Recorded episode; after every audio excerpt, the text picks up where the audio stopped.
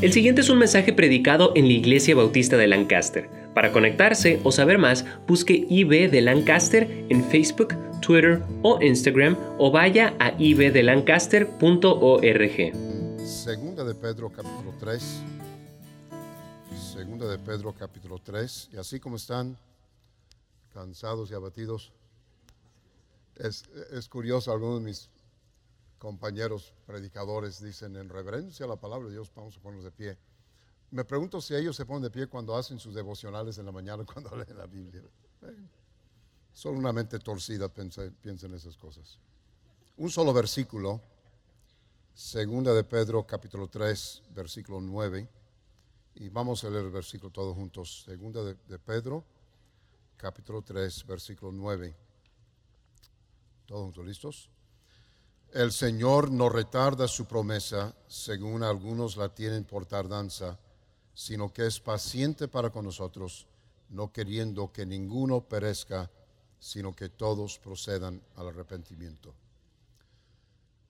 Si la Biblia enseña una sola cosa, enseña que Dios quiere que todo ser humano escuche el Evangelio y sea salvo. Amén. Ese es el deseo del gran corazón de amor de Dios.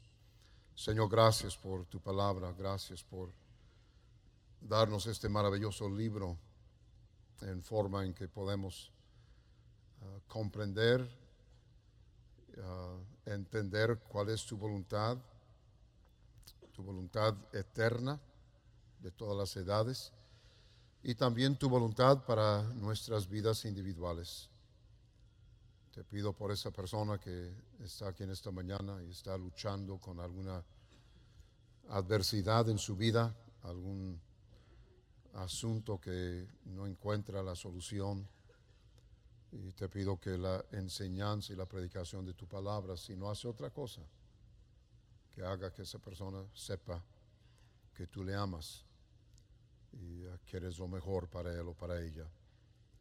Y te pido que nos ayudes a concentrar nuestros esfuerzos en hacer que este pobre mundo escuche el único mensaje que puede cambiar sus vidas y solucionar sus problemas, el mensaje del Evangelio de Cristo. En el nombre de Cristo pedimos estas cosas. Amén. En 1 Timoteo capítulo 2, versículo 3 dice, porque esto es bueno y agradable delante de, nuestro, de Dios nuestro Salvador, el cual quiere que todos los hombres sean salvos y vengan al conocimiento de la verdad. Y sabemos que esa palabra o esa expresión todos los hombres se refiere a toda la humanidad, no solo a los de género masculino. Cada uno de nosotros tiene un destino de dos. Cada uno de nosotros irá a uno de dos lugares cuando muramos, al cielo o al infierno. No hay puntos intermedios, no hay rutas alternas. La Biblia solo habla de dos opciones, el cielo o el infierno. Y dejado solo, el hombre o el individuo perece. Si nadie le da el Evangelio, si la persona no llega a saber del plan de Dios de la salvación, esa persona pasa la eternidad en un lugar que la Biblia llama el infierno. Alguien tiene que decirle al que no es salvo que Dios ha hecho provisión para su salvación, para que no se pierda. Yo he hablado con mucha gente que tiene la idea de que no ha hecho nada para merecer ir al infierno. Y sabe que tiene razón. El, el, pastor mencionó que nuestro hijo Jonathan ya es pastor de la iglesia que yo comencé y pastoreé por 34 años. El 21 de febrero del año pasado me corrieron y ahora él es el pastor. Y uh, estoy tan maravillado de cómo Dios lo ha usado Ah, yo estoy predicando en otras iglesias, principalmente en conferencias misioneras. Ah, hace unos días, unas semanas, estuve fuera tres domingos. Y parece, estoy fuera tres domingos y regreso y veo gente trabajando en, en la invitación o haciendo cosas, ujieres, que ni reconozco, porque siguen alcanzando gente, la iglesia sigue creciendo, Dios está bendiciendo. Entonces, un domingo en la tarde prediqué en una iglesia en el área, un culto temprano. Llegué a, nuestra iglesia cuando el hermano Jonathan apenas estaba comenzando a predicar. Y me senté atrás y, y, ah, eh, durante la invitación llega un hermano conmigo y me dice, ¿le puedo hacer una pregunta? Dije, sí. Si usted muere hoy, ¿está 100% seguro que va a ir al cielo? Y le dije, yo, yo comencé esta iglesia. Eso no fue lo, que le pregunté. Si usted muere, le, di una cachetada y le regresé con el diácono que me lo había mandado. Y él, él le dio un- una cachetada al diablo, al, diácono. No, no, no hubo cachetadas, pero ah, esa es la pregunta. Si usted muere hoy, está 100% seguro que va- va a ir al cielo. Pero no tienes que hacer nada para merecer ir al infierno. Ya lo hiciste. Y yo también. Uno va al infierno no por algún pecado que comete, sino por lo que no hace, por lo que rehúsa hacer. Mire, Juan 3:36. Todos amamos Juan 3:20, eh, 3:16. Es- ese es el versículo que probablemente más gente del mundo conoce. Pero mira el versículo 36. El que cree en el Hijo tiene vida eterna. Pero el que rehúsa creer en el Hijo no verá la vida, sino que la ira de Dios está sobre él. Decir, yo no hice nada para merecer al infierno, es como decir, yo no hice nada para merecer ser tan ignorante.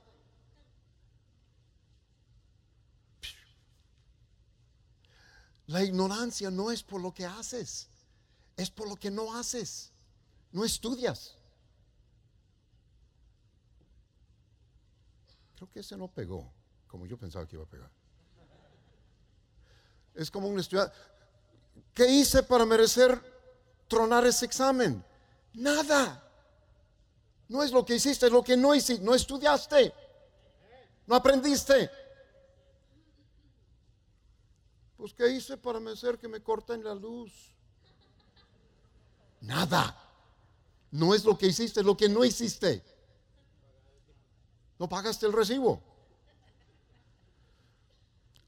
Juan 3:16 dice, porque de tal manera amó Dios al mundo que ha dado a su Hijo unigénito para que todo aquel que en él cree no se pierda, mas tenga vida eterna.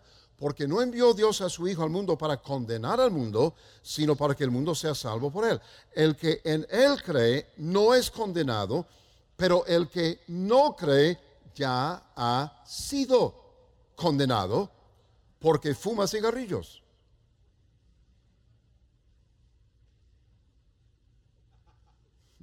Porque golpea a su esposa. No. Porque es aficionado a los 49 de San Francisco. Ahí está. No. ¿Por qué? No es por lo que hace, es porque no ha creído en el nombre del unigénito Hijo de Dios. Mira otra vez, versículo 16. Para que todo aquel que en él cree no no se pierda. Eso significa que si Cristo no hubiera muerto, estaríamos perdidos. Eso quiere decir que si Dios no hubiera dado a su Hijo para morir en nuestro lugar, hubiéramos muerto y estaríamos perdidos. Pero también quiere decir que si una persona no cree, se pierde. Entonces, ¿qué estás esperando? Dios ha hecho provisión, todo lo que tú tienes que hacer es aceptar lo que Él hizo por ti. El asunto más importante de la vida de un individuo no es dónde vive, cómo viste, qué come, cuánto gana, cómo luce, en qué clase de casa vive, eh, casa vive. ni siquiera de qué religión es. Es donde va a pasar la eternidad. ¿Usted ha pensado alguna vez qué sucede después de la muerte? ¿Usted ha mirado la cara de un ser querido yaciendo en su ataúd y se ha preguntado, ¿dónde está mi madre, mi padre, mi amigo? ¿Qué está sintiendo? ¿Está consciente? ¿Sabrá lo que ha sucedido? ¿Usted está preparado para el día que usted estará en ese ataúd? ¿Está listo para su encuentro con su Dios? ¿Ha hecho lo que Dios dice que tiene que hacer para prepararse para el único evento totalmente inevitable de esta vida? Recientemente yo cumplí 50 años. Aquí hay un espíritu de incredulidad. Más recientemente cumplí 71 años. Yo estoy consciente de que estoy más cerca de ese día que la mayoría de ustedes. Un día voy a asumir temperatura ambiental.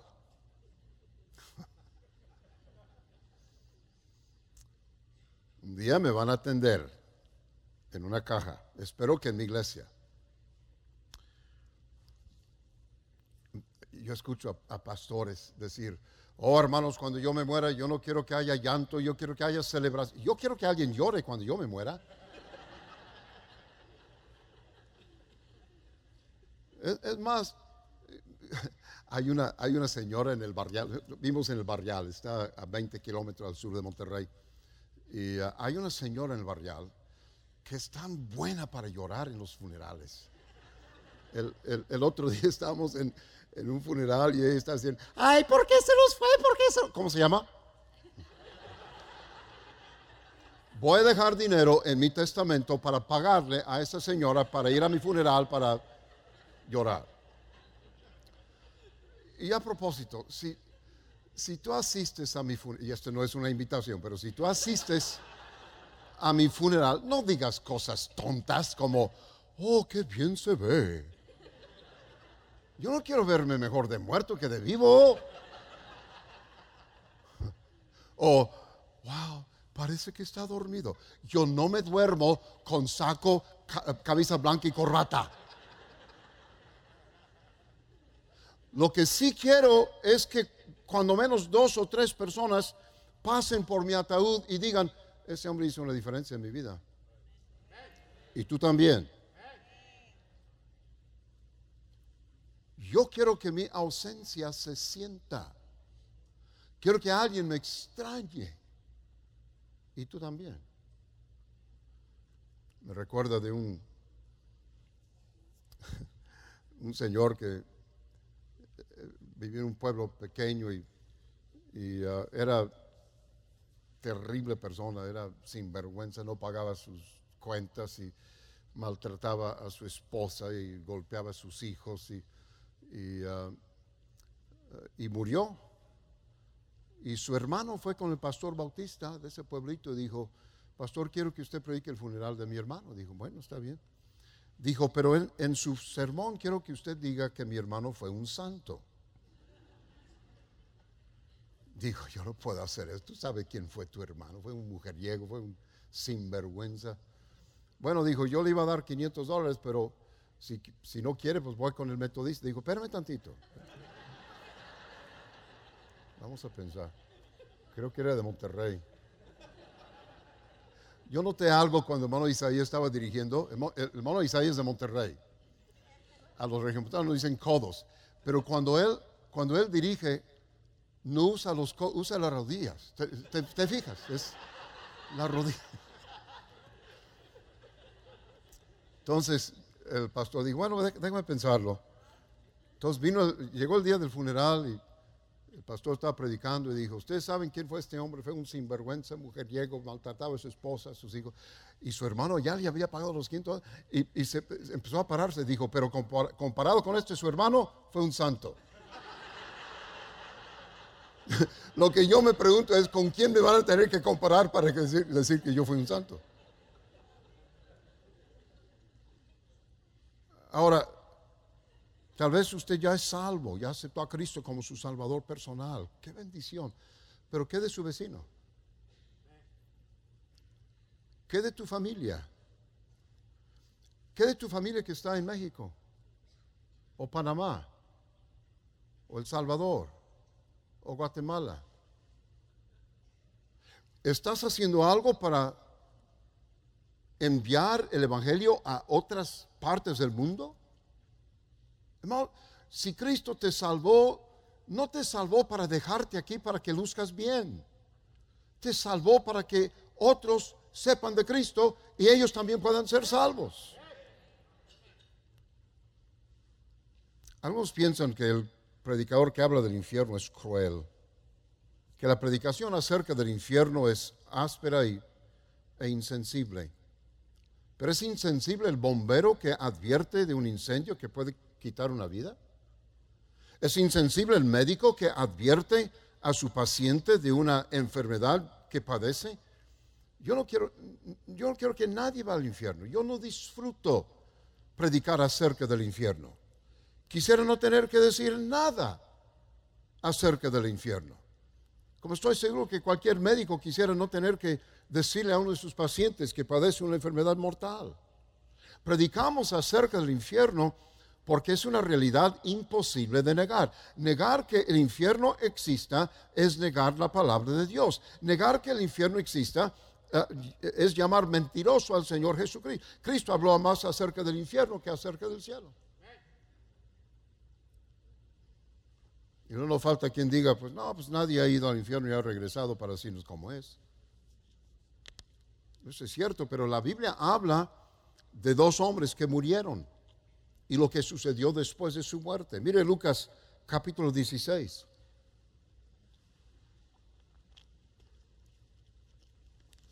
Lucas 16, 19, había un hombre rico que se vestía de púrpura y de lino fino y hacía cada día banquete con esplendidez.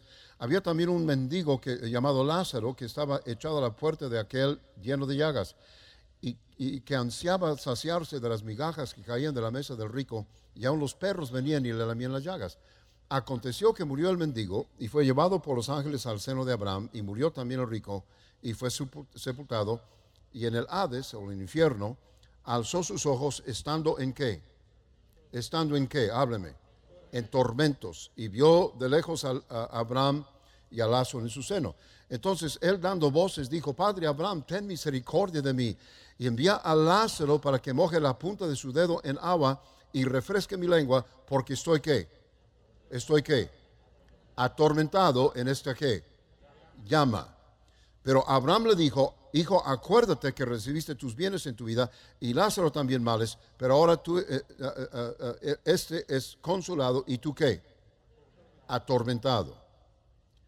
Además de todo esto, una gran cima está puesta entre nosotros y vosotros, de manera que los que quisieran pasar de aquí a vosotros no pueden ni de allá pasar acá.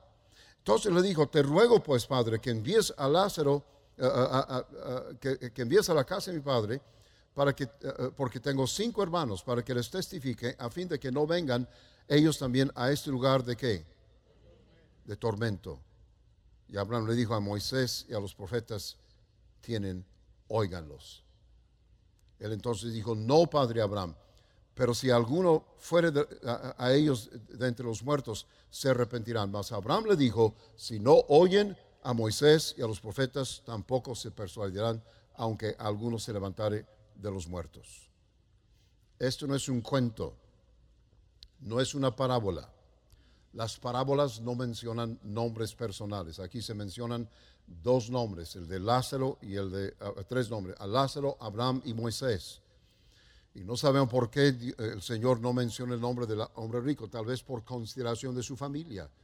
Imagínate tener un registro escrito eterno de que tu padre o tu hermano o tu hijo haya ido al infierno.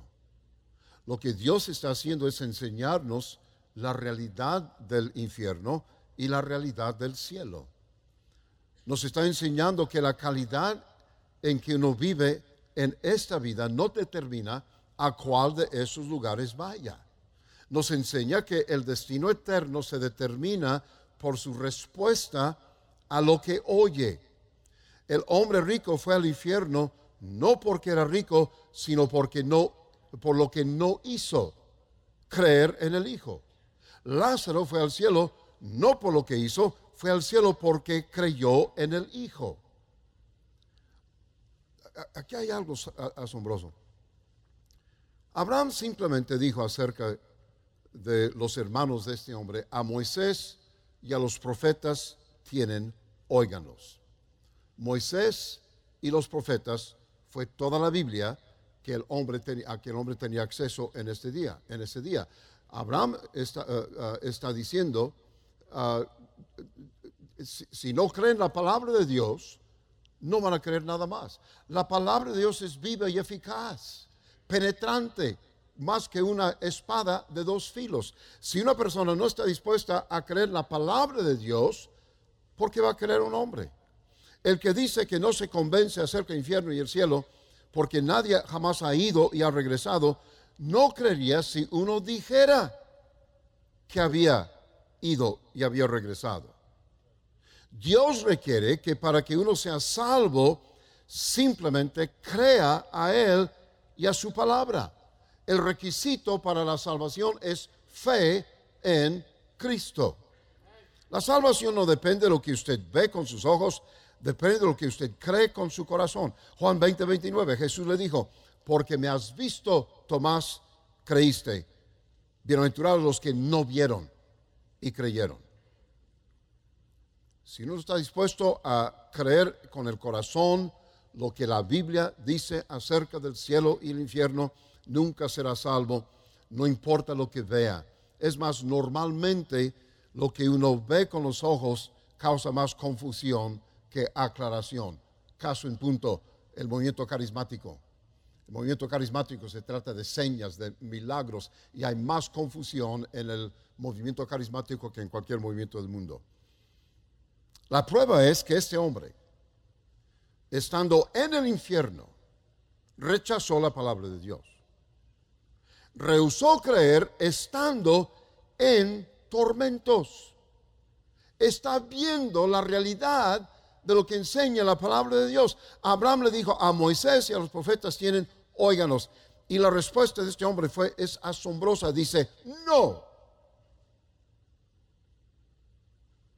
Yo he escuchado a predicadores decir, oh, en el infierno no hay incrédulos, aquí hay uno.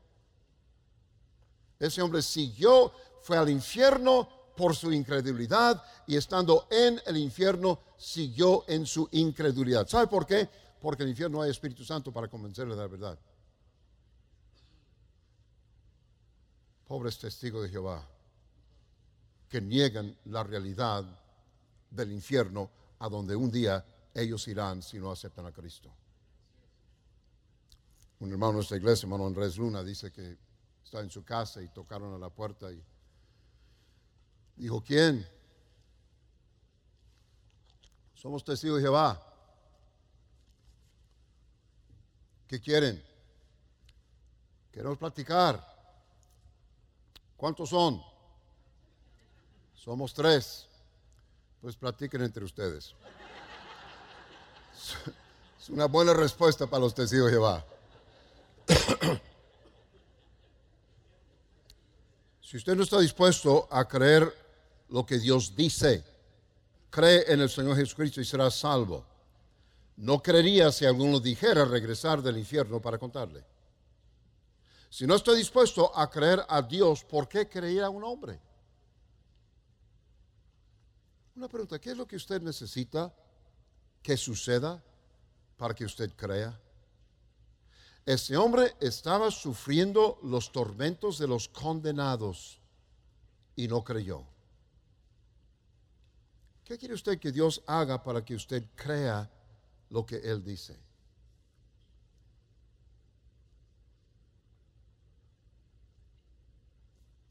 Un hombre le debe a su esposa y a sus hijos. Aceptar a Cristo como su Salvador, asegurar su vida eterna, si no por otra cosa, para cuando uno muera, el pastor pueda decir con toda convicción y toda veracidad, sabemos dónde está este hombre porque aceptó a Cristo como su Salvador. Un hombre es cruel que permite que suceda la muerte y que deje a su esposa y a sus hijos en duda. ¿Usted ama a su familia? ¿Usted quiere que ellos sean consolados el día de que usted muera? Acepte a Cristo como su Salvador.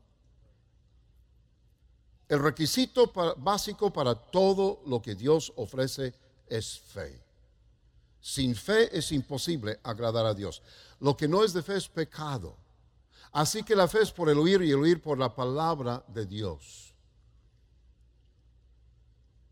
No todos podemos hacer grandes obras, pero todos podemos creer. Nadie puede borrar su pasado, pero todos podemos creer. Nadie puede, volver a vivir su vida, pero todos podemos creer. La salvación no depende de lo que tú puedes hacer para Dios. Depende de lo que tú estás dispuesto a dejar que Dios haga por ti. Estaba viajando en un avión no hace mucho tiempo y um, me senté a un lado de un señor, un religioso. No voy a decir de qué religión, pero está vestido de madre y le dicen padre. Y uh, normalmente cuando yo testifico a una persona, comienzo con la pregunta, si usted muriera o está 100% seguro que iría al cielo. Tomé una táctica un poquito diferente con este, este señor. Yo le pregunté, si yo le preguntara cómo puedo tener la seguridad de ir al cielo cuando muera, ¿qué me diría?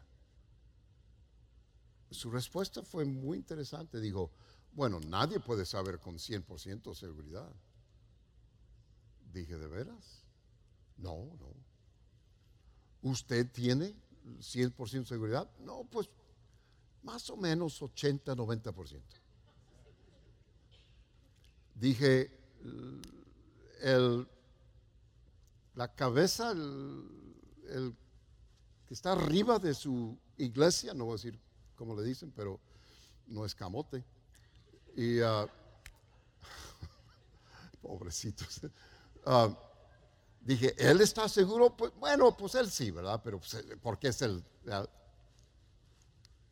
Es el... Y uh, bueno, pero, pero yo, ¿qué, ¿qué, tengo que decir? ¿Qué, hacer? Y me dio una lista de 8 o 10 cosas. tratar bien al prójimo, no emborracharme mucho, Uh, uh, ser, ser, leal a mi esposa. Ocho o diez Dije, entonces con eso ya le hice. Pues no, en verdad no. No totalmente, pero son más o menos un 80%. Qué triste. Toda esa enorme estructura religiosa y no pueden decir a un pobre pecador, ¿Cómo tener 100% seguridad de ir al cielo cuando muera? Aquí está. Cree en el Señor Jesucristo y serás salvo. Porque por gracia sois salvos por medio de la fe. Y esto no de vosotros, pues es donde Dios, no por obras para que nadie, eh, eh, eh, no por obras para que nadie se gloríe. La religión la religión pone más obstáculos para que una persona sea salva que facilite para que la persona sea salva. Dios no te hizo para perderte en el infierno. Dios te hizo para gozar de ti por toda la eternidad. Pero Dios no te hizo para llevarte al cielo a la fuerza. Para que tú disfrutes ese gozo, tienes que hacer una decisión voluntaria. La decisión es creer a Dios, es confiar en su poder para darte vida eterna a través de su Hijo Jesucristo. Tienes que querer y tienes que creer. Nadie puede obligarte. Tienes que abrir tus ojos a lo que Dios está haciendo en tu vida. No es casualidad que usted esté aquí en esta mañana. No es, no es casualidad que yo esté predicando este mensaje. Dios lo puso donde está usted, Dios me puso donde estoy yo, para que este tema entre a tu corazón y sabía que tú necesitabas escucharlo. Solo tiene que aceptarlo como su Salvador. ¿No tiene que volverse bautista? Alguien preguntó el otro día, ¿usted cree que nada más los bautistas son salvos? No, yo conozco una bola de bautistas que no son salvos. No. Ser evangélico no, te salva. Lo que salva es fe en Cristo. Es reconocer, yo he pecado, merezco el infierno, pero Cristo murió por mí, el justo por los injustos. Al que no conoció pecado, lo hizo pecado para que nosotros fuésemos hechos justicia de Dios en él. Mi hermano, usted es salvo.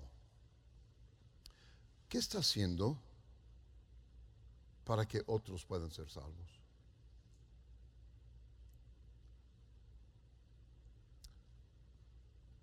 Pastor, hace no mucho tiempo hice una ecuación matemática, un cálculo matemático.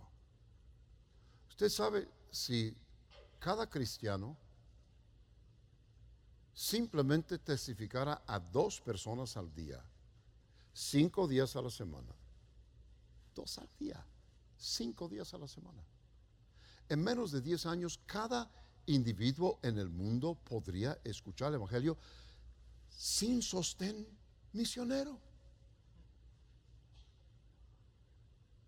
Es irrazonable, es muy exagerado esperar que uno que es salvo que conoce a Cristo, que tiene la verdad de la salvación, es irrazonable pensar que él o ella pueda hablar con dos personas diarias. Leí algo hace poco que dice que la persona promedio, no estoy hablando predicador o persona pública, político, la persona promedio la ama de casa, plomero, electricista, mecánico, tiene en, durante su vida, tiene el potencial de influenciar a 10 mil personas. 10 mil personas. ¿Qué estamos haciendo? No, pasó, es que, es que yo no, yo no, yo no puedo hablar a la gente de, esas cosas. Un, hermano vino conmigo después de predicar acerca de ganar vino conmigo, pastor, no, pastor, yo no, yo no puedo hablar con la gente. Yo, yo soy muy, soy muy avergonzado, pastor, no, no, yo no. Le dije, hermano, ¿cuántos hijos tiene usted? Ocho. Dije, tú no eres avergonzado, tú eres sinvergüenza. Si tú puedes ir a la tienda y pedir un kilo de tortillas, tú puedes hablar con una persona y decirle cómo ser salvo. Dígale usted cómo usted fue salvo. Tengo un amigo, ya está en el cielo, Marlon Davis. Tenía tres hermanos. Él había ganado a dos de sus hermanos y a su papá a Cristo. Un día me dijo, eh, digo hermano, ya no voy a testificar a mi hermano. Digo, parece que cada vez que le hablo le alejo más. Digo, ore conmigo que Dios mande a un ganador de almas a quien él escuche. Vivía en el estado de Alabama. Y uh, oramos juntos. Cada semana pasamos tiempo. Yo lo puse en mi lista de oración. Estamos hablando por Larry, su hermano. Un día llegó la noticia que su hermano había muerto de un ataque de corazón. Bueno, estaba destrozado, estaba tan triste. Fue a su funeral, llegó a la ciudad donde estaba el pueblo, fue directamente a la funeraria y estaba parado junto al ataúd de su hermano llorando. Y un amigo de ellos llegó con él y puso su mano en su hombro. Dijo, Aarón, yo sé que estás triste, pero pues dale gracias a Dios que vas a volver a ver a tu hermano. Dijo, no, yo no voy a ver. Dijo, mi hermano no fue salvo. Dijo, ¿no te dijeron? ¿Qué, no me dijeron? Dos semanas antes, este hombre todos los días ah, vivía como a 45 minutos de su trabajo. Todos los días llevaba a una tienda de conveniencia, compraba un six-pack de cerveza, abría una, una lata de cerveza, se la tomaba en el camino, llegando a la casa se tomaba las otras cinco cervezas, todos los días. Llegó a la misma tienda de, siempre. Yo no sé si entrando o saliendo, ah, alguien le dio un, ah, un, folleto de salvación. Lo tiró en el suelo, ni siquiera lo leyó, lo tiró en el suelo. Entró, compró la cerveza, la puso en el asiento de su casa y todo el camino a casa, todo el camino a casa estaba pensando, necesito ser salvo. Si no acepto a Cristo, voy al infierno. Llegó a su casa, se fue a su recámara, se puso de rodillas en la de su cama, cámara, oró, aceptó a Cristo como su Salvador. El miércoles fue a una iglesia bautista, se bautizó y dos semanas después murió de un ataque de corazón.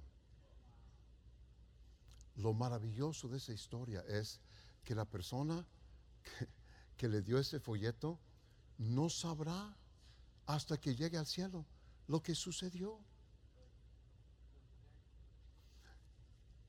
No le diga nada esto a nadie más. Su secreto entre usted y yo. Es posible que esa persona ni siquiera fue bautista independiente fundamental. Pudo ser de la convención. Pudo ser un carismático. No leyó el folleto. Pero simplemente que esa persona hiciera un esfuerzo para hacer llegar el mensaje a ese hombre, fue a su casa, aceptó a Cristo, ahora está en el cielo. ¿Cuántas historias de esa naturaleza vamos a escuchar cuando lleguemos al cielo? Hace un año y medio llevé a mi esposa a un centro comercial ahí en Monterrey, se llama Plaza, Plaza La Silla ella entró a lo que un hombre llama cámara de tortura. Es una tienda de telas. Ella entró, yo me senté afuera en una cafetería, estaba tomando café, viendo fotos de mis nietos en mi iPad. Se las enseño a usted si quiere después del culto. Y ah, llegó un, un señor joven, unos 35, 40 años, dijo, ¿usted es el pastor Ashcraft? Dije, no, yo soy José José. y uh, dije, sí, sí soy. ¿Todavía está en Montebrón? Dije, sí. Dijo, cuando yo tenía ocho y nueve años, yo asistí a su iglesia. Ahora soy pastor eh, de una iglesia en la colonia moderna, ahí en Monterrey. Dije, de veras, wow. Dije, ¿dónde vivías? Y me dijo, dijo, ¿quién te llevaba a la iglesia? Dijo, usted. Dije, ¿quién te ganó a Cristo? Dijo, usted. Hermano, ¿cuántos casos de esos hay? Y otra cosa, ah, usted da su dinero a la ofrenda misionera promesa de fe. Ese dinero entra a la iglesia, a la tesorería de la iglesia. La iglesia distribuye ese dinero a esos más de 200 misioneros. Y un día usted va a estar en el cielo y alguien va a venir con usted y le va a decir gracias por participar en enviar a un misionero para darme el Evangelio. No, este asunto el asunto de ser salvo es cosa grande. Es la cosa, más grande de tu vida. Y el asunto de compartir el Evangelio es la cosa más grande en la vida de uno que ya es salvo. Usted está haciendo todo lo que pueda para alcanzar a todos los que pueda.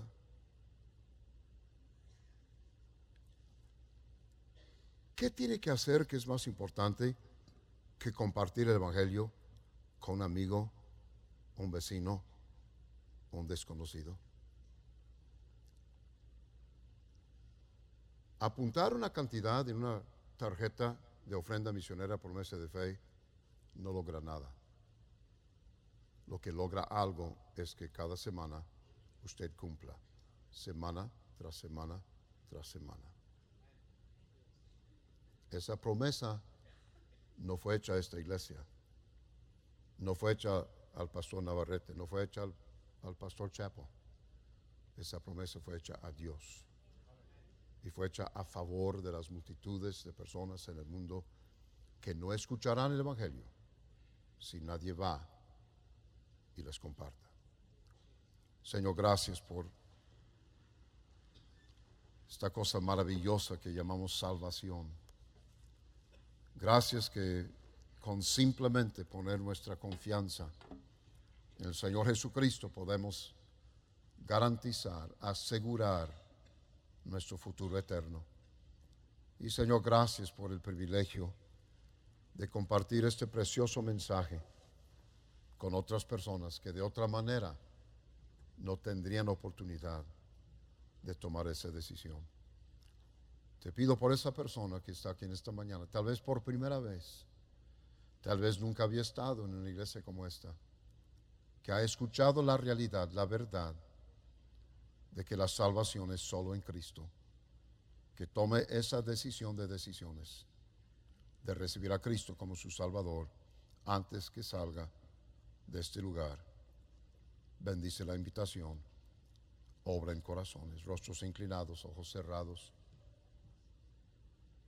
Si usted quiere recibir a Cristo como su Salvador, lo único que tiene que hacer es estar dispuesto a escuchar una breve explicación del plan de Dios de la salvación. No tiene que hablar en público, no tiene que contestar preguntas vergonzosas, no tiene que contarnos su vida, simplemente estar dispuesto o dispuesta a escuchar una breve explicación del plan de Dios de la salvación. Si usted diría, pastor, yo quiero, yo no quiero ir al infierno cuando muera. Y quiero escuchar esa explicación. Usted escucha y después de escuchar, usted toma la decisión de recibir o no recibir a Cristo. La decisión es suya. Nadie le va a torcer el brazo, nadie le va a obligar, simplemente les vamos a ofrecer. Si usted diría, yo quiero escuchar esa explicación, nada más levante su mano bien alto, bien alto. Es todo lo que tiene que hacer. Nada más levante su mano. Usted diría, yo quiero escuchar esa explicación. Levante su mano bien alto para que la veamos. Levante su mano bien alto. ¿Hay alguien así? Alguien así. Yo quiero escuchar esa explicación. Alguien diría, pastor, hay algo que yo... Hay una persona en que estoy pensando que necesita que yo le hable de Cristo. Tal vez usted no tiene las palabras, pero usted puede ayudarle a esa persona a dirigirse con una persona que sí podría Usted está pensando, tal vez ha estado orando por esa persona. ¿Por qué no vienen esta, esta mañana? Pasa un tiempo orando por esa persona y luego pidiendo a Dios que le dé la gracia para acercarse a esa persona y explicarle la verdad de la salvación. Señor, bendice. ¿Es usted salvo? ¿Tiene la certeza de la vida eterna?